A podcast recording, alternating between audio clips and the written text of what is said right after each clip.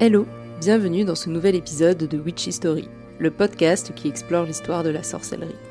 Dans ce 17e épisode consacré à la découverte du tarot de Marseille, nous allons parler, sans grande surprise, de l'étoile. Et comme souvent dans ce podcast, on commence avec un point étymologie. Le mot apparaît dans la langue française au XIe siècle. Il vient du latin stella et sans grande surprise signifie étoile. Oui, jusqu'ici on n'est pas sur l'info du siècle, je vous l'accorde. Mais ce nom renferme tout de même une petite part de mystère, sinon ce ne serait pas drôle. En effet, pourquoi le nom est-il au singulier alors que l'on peut voir plusieurs étoiles sur la carte, et que la figure principale est une femme versant de l'eau dans une rivière? On peut peut-être y voir un lien avec l'astrologie. À l'époque où naît le tarot, le signe du Verseau est souvent représenté par une personne versant de l'eau avec deux vases.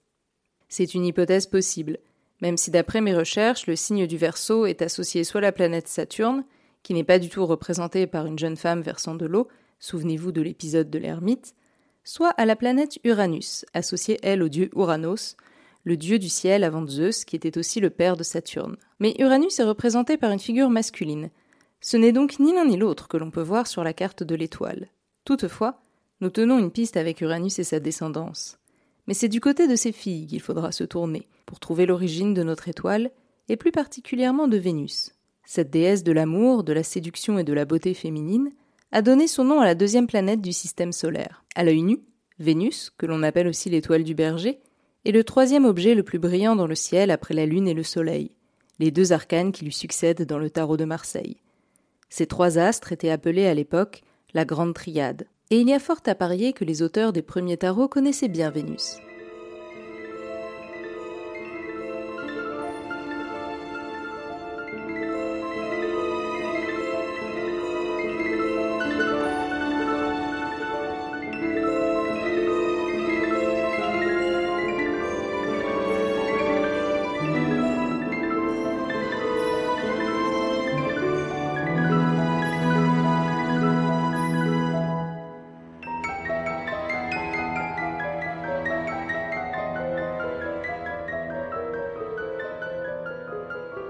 En effet, à la Renaissance, l'astronomie est très en vogue. Il faut savoir que l'humain aime vraiment bien regarder ce qu'il se passe dans le ciel, et ce depuis un petit bout de temps, car on a trouvé des os d'aigle de plus de 32 000 ans, sur lesquels sont gravées des marques qui correspondraient aux lunaisons. Bien sûr, aucune certitude que cela soit le cas, comme souvent avec la préhistoire. Mais si le sujet vous intéresse, sachez qu'il existe depuis les années 70 une science appelée archéoastronomie qui se penche sur ces sujets. Dans l'Antiquité, ce sont d'abord les Égyptiens et les Mésopotamiens qui s'intéressent à l'astronomie, puis les Grecs qui récupèrent pas mal de savoir de ces derniers. Les civilisations indiennes, chinoises et amérindiennes ont également beaucoup étudié l'astrologie à la même époque. Bon, je vais très vite sur le sujet, mais c'est parce que j'aimerais faire une saison sur l'histoire de l'astrologie et que les deux sont liés. Au Moyen Âge, si l'Europe s'intéresse à l'astronomie dès le XIIe siècle, c'est surtout le monde arabe qui produit une grande quantité de savoir en la matière. En effet, afin de naviguer et de se repérer dans le désert, l'observation du ciel est nécessaire. À la Renaissance, la discipline connaît un véritable âge d'or. En effet, quelques décennies avant la chute de Constantinople en 1453, pour rappel, il s'agit de la prise par les Ottomans de ce qu'on appelait l'Empire romain d'Orient ou encore l'Empire byzantin qui existait depuis le XIVe siècle et la division de l'Empire romain.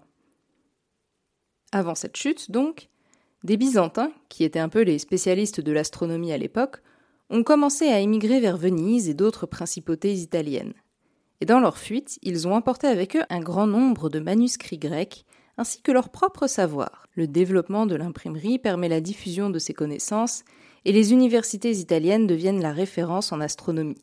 Copernic y a d'ailleurs étudié pendant huit ans. Donc voilà, c'est un résumé très rapide de l'histoire de l'astronomie de la préhistoire à la Renaissance qui voit naître les premiers tarots. Quant à vous dire pourquoi on a associé la planète à la déesse, la seule hypothèse que j'ai trouvée est que c'est en raison de son scintillement. Vénus est la plus brillante des étoiles, en dehors du Soleil, comme Vénus est la plus belle des déesses.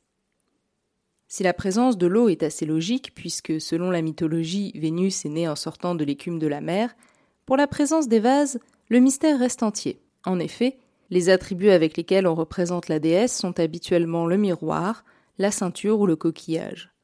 On peut supposer que cela vienne des représentations antiques dans lesquelles les cours d'eau sont souvent figurés par des jeunes femmes ou des naïades versant l'eau d'une cruche sur le sol. À noter d'ailleurs que dans les premiers tarots italiens, l'eau est absente de la figure de l'étoile. Par exemple, dans le tarot de Visconti, c'est une jeune femme vêtue de bleu tenant dans sa main une étoile que l'on voit. Mais bon, je crois que vous commencez à avoir l'habitude que certaines arcanes gardent leur part de mystère. C'est tout pour cet épisode. La semaine prochaine, nous continuerons notre exploration du ciel avec l'arcane de la Lune. À bientôt!